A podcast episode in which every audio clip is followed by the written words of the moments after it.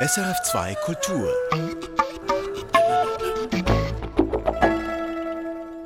Patricia Moreno am Mikrofon. Jetzt stehen an die Künste im Gespräch. Das Theater in Russland steht unter besonderem Druck und so lebt die russische Theaterregisseurin Marina Davidova als oppositionelle Theaterfrau seit Kriegsbeginn im März 2022 im Exil.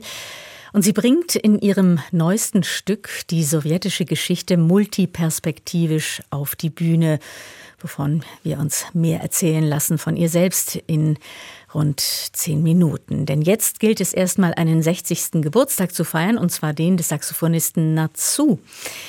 Es gibt Lehrerinnen und Lehrer, die trifft man meist in noch jungen Jahren, bei denen lernt man was oder auch nicht, man mag sie oder eben auch nicht und dann Gibt es solche, die etwas in einem auslösen, viel größer als alles, was sich die Studierenden, aber auch die Lehrkräfte selbst ausgemalt hätten? Definitiv zu dieser, zur zweiten Kategorie gehört er, der Saxophonist Natsu, Dozent für Saxophon- und Harmonielehre an der Musikhochschule Luzern und offenbar ein regelrechter Guru diesen Eindruck jedenfalls bekommt man, wenn man sich in der Jazzszene umhört. Wie er das macht und was er auslöst, das hat Jodok Hess versucht herauszufinden. Und er unterhält sich darüber mit einem früheren Schüler und einem heutigen Bandkollegen von Natsu, mit Gabriel Dalvid.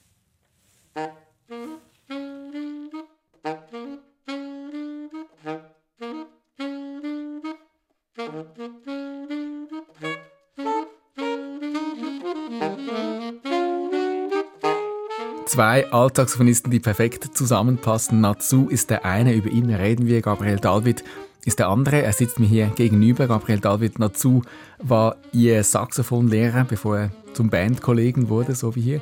Ich habe Sie vorhin kurz gefragt, ob Sie unterscheiden können, wer wer ist. Ist Ihnen schwer gefallen? Ja, weil also ich habe von ihm gelernt, äh, ich habe ihn als Lehrer ausgesucht, ich habe ähm, mich mit seiner Musik sehr befasst, ich habe seine Solos transkribiert teilweise und bin ihm da sicher von der Sprache her sehr nahe gekommen. Und in diesen Kollektivimprovisationen sucht man das ja auch eigentlich, dieses Geflecht, wo man gar nicht unterscheiden kann, wer spielt. Natur war sein früherer Lehrer, jetzt sind sie mit ihm in einer Band. Jetzt haben wir ja alle Geschichten von unseren Lehrern oder Lehrerinnen auf Lager. Manche sind da nicht so schmeichelhaft, oder? Manchmal gibt es aber eben auch diese singulären Figuren, die unglaublich viel auslösen können. Natsu scheint genauso eine Figur zu sein. Wie hat er das eigentlich geschafft? Ja, das ist wirklich nicht leicht so zu beschreiben, wie hat er das geschafft, weil er ist ein äußerst bescheidener Mensch er drängt sich nie auf. Ich glaube, er hat es geschafft durch seine musikalische Strahlkraft grundsätzlich. Ich glaube, das ist ein großer Teil von seiner Wirkung als Lehrer und von seiner Anziehungskraft auch.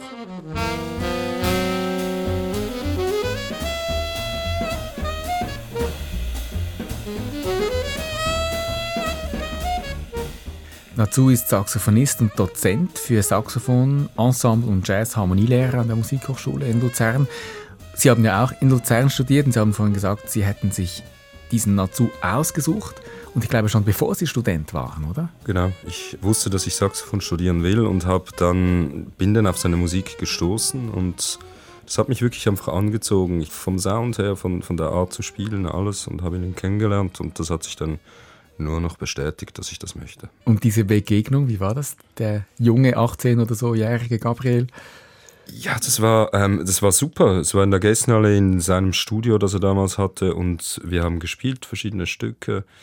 Da gab es eine Verbindung. Er hat in meinem Spiel Lee Konitz gehört, Parker, wir haben gespielt. Er wollte dann nicht mal Geld für die Stunde, sondern er hat gesagt, ich soll eine bestimmte Platte kaufen, anstatt ihm das Geld zu geben. Was haben Sie gekauft? Bob Mover in The True Tradition.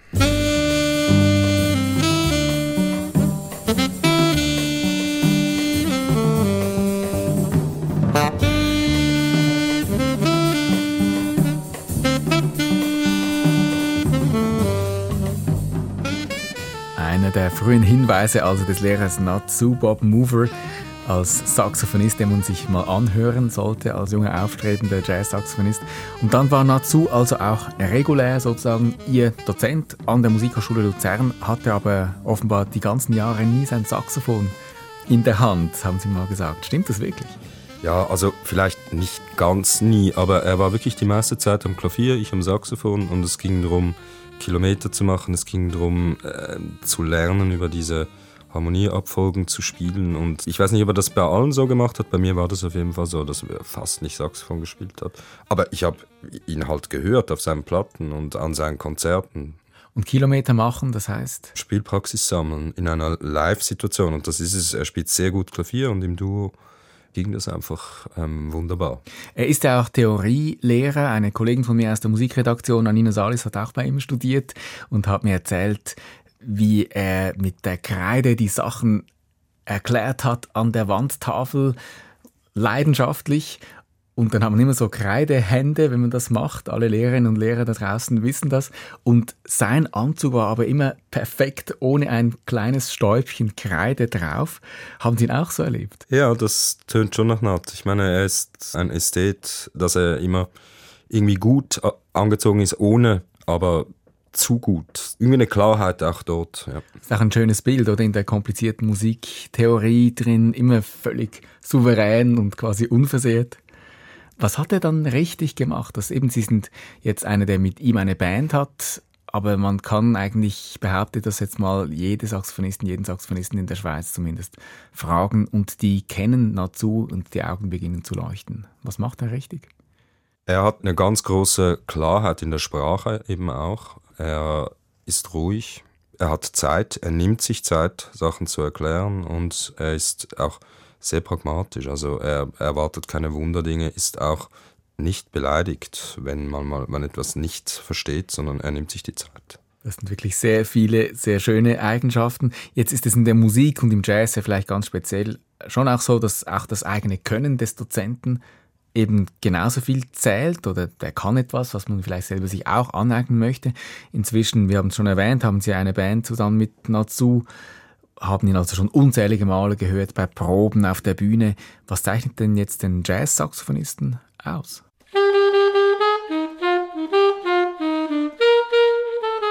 Er hat einen unglaublichen Sound, der mich einfach berührt. Dann hat er Time. Sein Time ähm, ist eines der stärksten überhaupt, würde ich sagen, im Moment weltweit. Also das Time ist die Fähigkeit, wie man sich in einem Puls, der durch die Musik läuft, bewegt, wo man sich da draufsetzt genau. oder eben nicht. Genau, genau. Und das macht dann aus, ob man wirklich fliegt, ob das sich verzahnt mit dem Beat und das tut es bei ihm sehr stark. Und seine Fähigkeit eben, ähm, sehr klare musikalische Gedanken zu formulieren. Auch dort wieder diese Klarheit.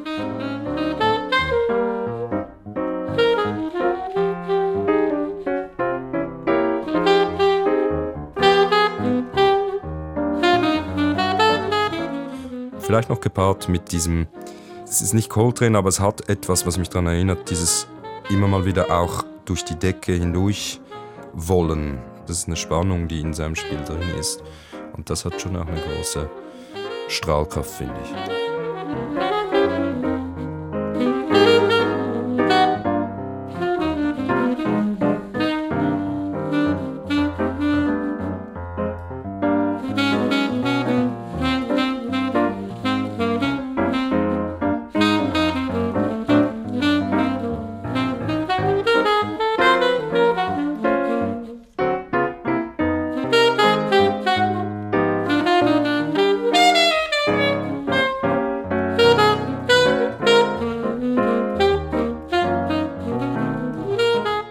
Wäre dann quasi mit Saxophonistenherkunft erklärt. Also ein Lee Konitz, den Sie schon erwähnt haben, der eben diese ganz klare, vielleicht nüchterne Sprache, kühlere Sprache, sage ich mal, spricht. Und ein John Coltrane auf der anderen Seite, der auch eine ganz große Nummer ist für die Saxophonistinnen und der in seinem Leben dann immer mehr, immer spiritueller geworden ist, immer leidenschaftlicher, heißer vielleicht gespielt hat. Irgendwo da in der Mitte, wenn Sie das positionieren. Oder eben, Sie haben eigentlich gesagt, nicht wirklich wie Coltrane, aber da diese, dieses durch die Decke wollen. Ja, dieses, dieses Spannungsfeld zwischen Klarheit, Time und gleichzeitig aber eben auch immer wieder an der Decke kratzen oder eben durch die Decke durchwollen. Vielleicht hin zu was Spirituellen, obwohl ich nicht glaube, dass das Natt unterschreiben würde, aber so geht es mir beim Hören auf jeden Fall. Und das ist ja schon eine Spannung, die auch in einem arbeiten kann oder etwas auslösen kann. Ist denn Natsu bei aller Ruhe nach außen auch einer, der möglicherweise sehr gespannt ist in verschiedene Richtungen nach innen? Kann ich mir schon vorstellen. Ist auf jeden Fall sicher ein, ein Mensch, der ein, ein starkes Innenleben hat und der auch stark mit der Welt und der Musik mitfühlt, in der er sich gerade bewegt. Und dieser Bezug zur Welt ist da gerade interessant bei ihm. Eben einerseits spielt er sehr gerne, liebt die Bühne, andererseits verweigert er sich aber ziemlich konsequent eigentlich allen heutigen Spielerregeln der Selbstvermarktung. Also man geht vergebens auf Instagram, um äh, einen Nazu-Account äh, zu finden. Warum ist das so? Ich glaube, weil die Zeit begrenzt ist, die man als Musiker hat. Und ich glaube, er möchte seine Zeit lieber mit Musik verbringen. Es geht also auch ein bisschen darum, die eigene Lebenszeit einzuteilen und äh, Natsu scheint sich wirklich auf das Spielen konzentrieren zu wollen.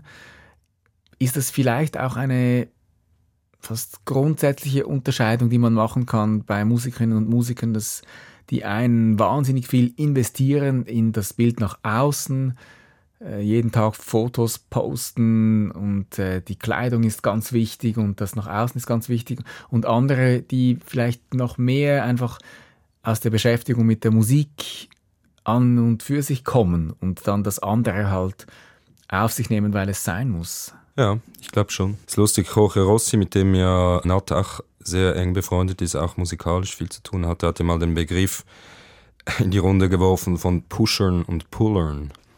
Pusher sind die eben, die die Sachen beschleunigen, die sie an sich reißen, die sie ins Rollen bringen. Und Puller sind eher die, die abwarten, die Sachen nehmen, vielleicht auch wie sie kommen und eben nicht drücken.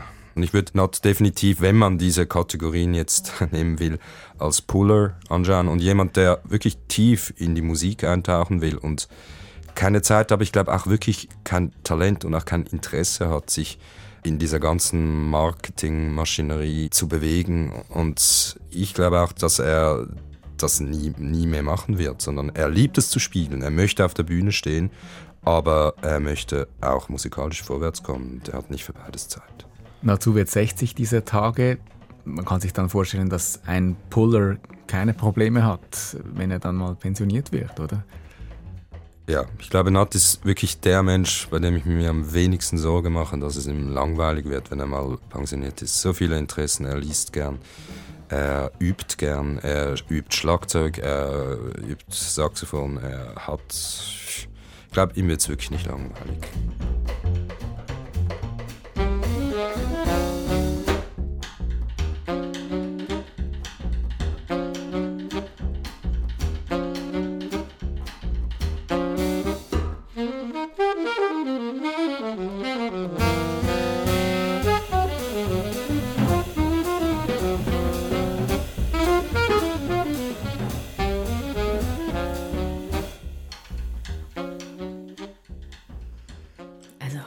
Langweilig werden wird es ihm nicht, sagt Gabriel Dalvid über seinen Lehrer und heutigen Bandkollegen Nat Su, der jetzt seinen 60. Geburtstag feiert und den wir noch ein bisschen ausführlicher ehren. Mehr Musik von ihm gibt es nämlich kommenden Samstag, also übermorgen, in Jazz Classics ab 17 Uhr hier auf SRF 2 Kultur. Künste im Gespräch jetzt zu einer russischen Theatermacherin, Kritikerin und Kuratorin, Maria, Marina Davidova.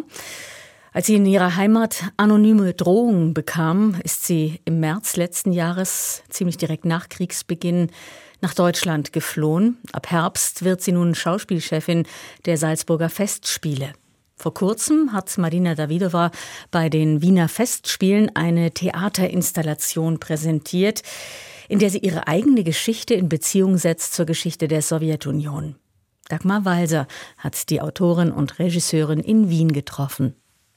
Marina Davidova ist vieles. Theaterkritikerin, Theaterhistorikerin, Chefredaktorin eines großen russischen Theatermagazins, Festivalmacherin, Autorin und spätberufen seit einigen Jahren auch Dramatikerin und Regisseurin. Actually, I started to be a director and to, to make my own productions very late in my life. I was already around like 50.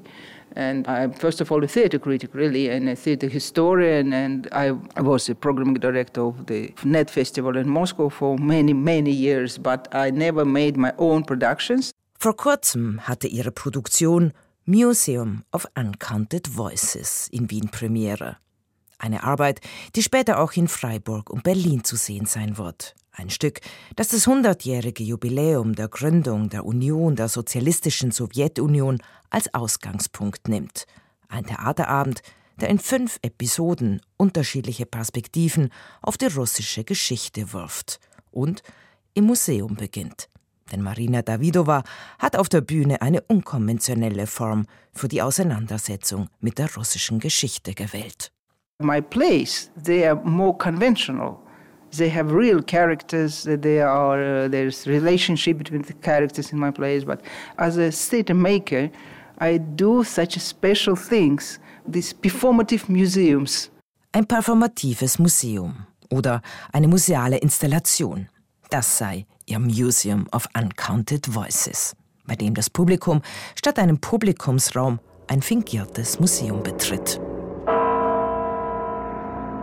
Welcome to our museum. You are standing in the Empire Hall. You may look at the objects on display, but please do not touch them. Their sacred power can be felt from a distance.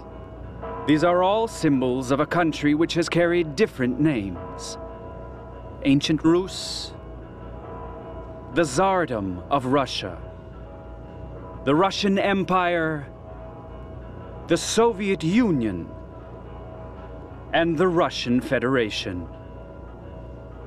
But it is one country with one singular destiny. What do you know about this country? Was wissen wir von der russischen Geschichte? Die Frage ist rhetorisch, die Antwort wenig. Und schnell wird klar, dass es hier nicht einfach um eine Geschichtslektion geht.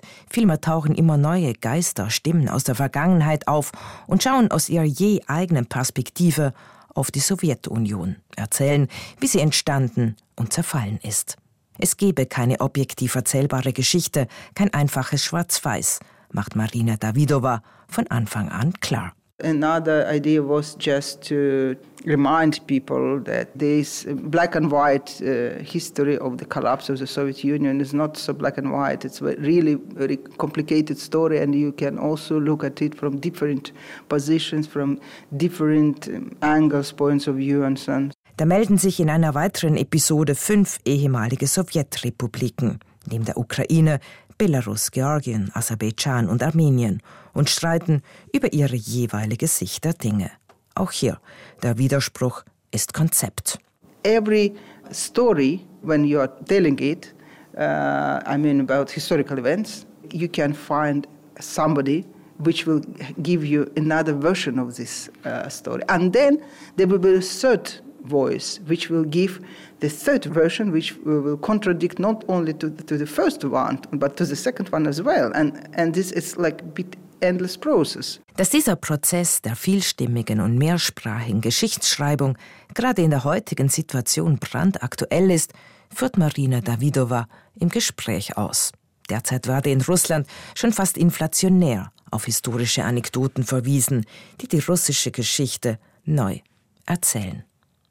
Da findet man in populären russischen Medien neben Wetterprognosen, Börsendaten und anderen News unterhaltsame Geschichten über Peter den Großen, Stalin oder über den russischen Großfürsten Boris Godunov. You cannot imagine if you open some our websites uh, very popular you will find there together with uh, weather broadcasting like rate of dollar and some news a lot of stories about What happened under Boris Godunov, for example? For what?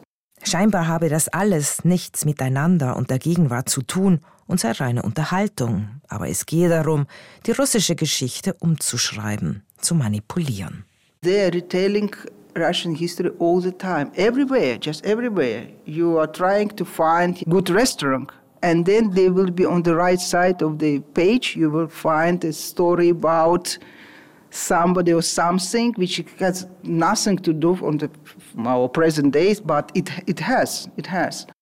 Marina Davidova ist eine politische Künstlerin und war das schon immer. Mehr als 20 Jahre lang hat sie in Moskau ein Festival zur neuen europäischen Theaterform geleitet und sie war die Chefredakteurin der Zeitschrift Theater. Direkt nach dem Beginn des russischen Angriffskriegs gegen die Ukraine hat sie sich öffentlich gegen den Krieg positioniert und musste Moskau verlassen. Das zweite Mal in ihrem Leben sah sie sich in der Position einer Vertriebenen. Denn Marina Davidova wurde als Tochter eines Armeniers in Baku, Aserbaidschan, geboren. Die Familie musste das Land im Zuge der Bergkarabach-Konflikte 1990 verlassen. Erinnerungen, die ihr im letzten Jahr wieder schmerzhaft präsent wurden und die auch in ihr neues Stück eingeflossen sind. I started to reflect about my first trauma uh, my first uh, mm, necessity to leave the city where I was born, and uh, all these memories, mm, reflections just came back to me, and uh, it, it was a kind of inspiration. Im fünften und letzten Akt von Museum of Uncounted Voices erzählt eine Schauspielerin die persönliche Geschichte von Marina Davidova. Es sei das erste Mal, dass sie ihre eigenen Erfahrungen so direkt öffentlich mache. Mostly before I only worked with the voices of the past. They were embodiment of uh, some uh, historical discourses, ideas, trends, but only in this performance I made the voice to, to a person which is more or less equal to, to myself. It's, of course, it's my voice. Im Museum of Uncounted Voices reiht sich Davidovas Geschichte in den Kampf um historische Narrative ein. Und der Abend wird so auch einer über Identitätsfragen. Wer bin ich? Wie bin ich die geworden, die ich bin? Und was bedeuten die Labels, mit denen über mich gesprochen wird? Konkret heißt es zum Beispiel auch, ist die Oppositionelle Davidova die erfolgreiche privilegierte Theatermacherin mit guten Kontakten in die europäische Theaterszene oder ist sie eine Verräterin, eine Mitschuldige? from that point of view, I am the person who blah blah blah, and from that point of view, I am a national trait, and from this point of view, I am a representative of fucking Russian imperialism. Even I never uh, did anything uh, which, which part of this imperialistic uh, things, but still, I have a Russian passport that already. Davido weiß sich der Komplexität von Biografien, auch ihrer eigenen, bewusst. Und es ist nicht ihr Interesse, diese vorschnell zu reduzieren. Das Einzige, was sie mit Sicherheit sagen könne, sie sei eine russisch sprechende und denkende Intellektuelle, die gerade zum zweiten Mal ihre Heimat verloren hat. Eine Theaterfrau, die seit einem Jahr aus der Ferne dabei zusehen muss, wie das russische Theater zugrunde gerichtet wird. Viele Künstler und Künstlerinnen haben das Land verlassen, Institutionen wurden geschlossen, eine einst lebendige Szene ist verstummt. Wenn sie sich heute anschaue, was sie und ihr Team in den letzten Jahren als Theaterkritikerin geschrieben haben, dafür würden sie heute für mehrere Jahre ins Gefängnis kommen. I really just open all the editions of it. We wrote such things there, which it's for now you can uh, be sentenced for a lot of years in a prison for these things which we wrote there. Die russische Theaterszene sei in einem besonderen Maße Ziel der Repression. Auch das habe eine lange Geschichte. Vor kurzem wurden zwei russische Theatermacherinnen verhaftet, denen vorgeworfen wird, dass sie in einem früheren Theaterstück zu Terrorismus aufgerufen hätten. This case of uh, Zhenya Berkovich and Sveta Petrichuk, uh, it's a new level of the repressions because before if they wanted to arrest somebody, they, they invented some financial cases that somebody stole money or something. But theater people never ever were prosecuted or arrested because of the performance which was staged even more than three years ago, and now it practically doesn't exist already in the repertoire of the theater. Dass jemandem ein Prozess gemacht wird, für etwas, das sie vor drei Jahren geschrieben hat, ein Stück, das damals sogar vom russischen Kulturministerium ausgezeichnet wurde und heute gar nicht mehr zu sehen ist, das sei neu und eine weitere Stufe der Repression gegen die Kulturszene. It means that they can open any article, any book and say, look, in 219 you wrote this line somewhere it means that it's justifying of terrorism and so you can be mm, arrested immediately. Und das bedeutet auch, dass es jeden und jede im Kulturbereich treffen könne. It means that everybody, just everybody in, in uh, theater and in art in general can be arrested any day. Die Situation treibt sie hörbar um. Und neben ihrem politischen und künstlerischen Engagement bereitet sich Marina Davidova auf einen weiteren Schritt in ihrer Karriere vor. Ab Herbst ist sie die Schauspielleiterin der renommierten Salzburger Festspiele. Theaterfestivals hat sie viele kuratiert in den letzten Jahrzehnten, in Moskau wie in Europa. Die Salzburger Festspiele aber produzieren vor allem neue Arbeiten. Ist zu erwarten, dass ihr erstes Programm einen spezifischen Schwerpunkt auf Russland, die Ukraine oder Osteuropa legen wird? Der Vidova verneint kategorisch und lenkt damit unser Gespräch zum Schluss noch einmal auf die Ambivalenz von nationalen Zuschreibungen. Nationalität sei kein brauchbares Kriterium, wenn es um Kunst gehe. Sie lade Künstler ein, die sie als Künstlerin, als Persönlichkeiten interessieren. Ob diese aus der Schweiz oder aus Polen stammen, sei dabei unwichtig. There's Christian Lupe and there's Stefan Kege. It's, it's not because he is Polish and that guy is from Switzerland, but because I see something important about uh, these um, existential things which they can tell us in, in, in their theater, about something about human beings. Künstler und Künstlerinnen sind keine Repräsentanten ihrer Länder, stellt Marina Davidova klar. Wichtig sei, dass sie in der Kunst, auf der Bühne, etwas über die existenzielle Bedeutung des Lebens, des Menschen ausdrücken können. Marina Davidova. Theatermacherin aus Russland im Exil. In ein paar Monaten übernimmt sie die Schauspielsparte der Salzburger Festspiele. Für dieses Gespräch hat Dagmar Walser sie in Wien getroffen, Marina Davidova. Erfahren Sie mehr über unsere Sendungen auf unserer Homepage srf.ch-kultur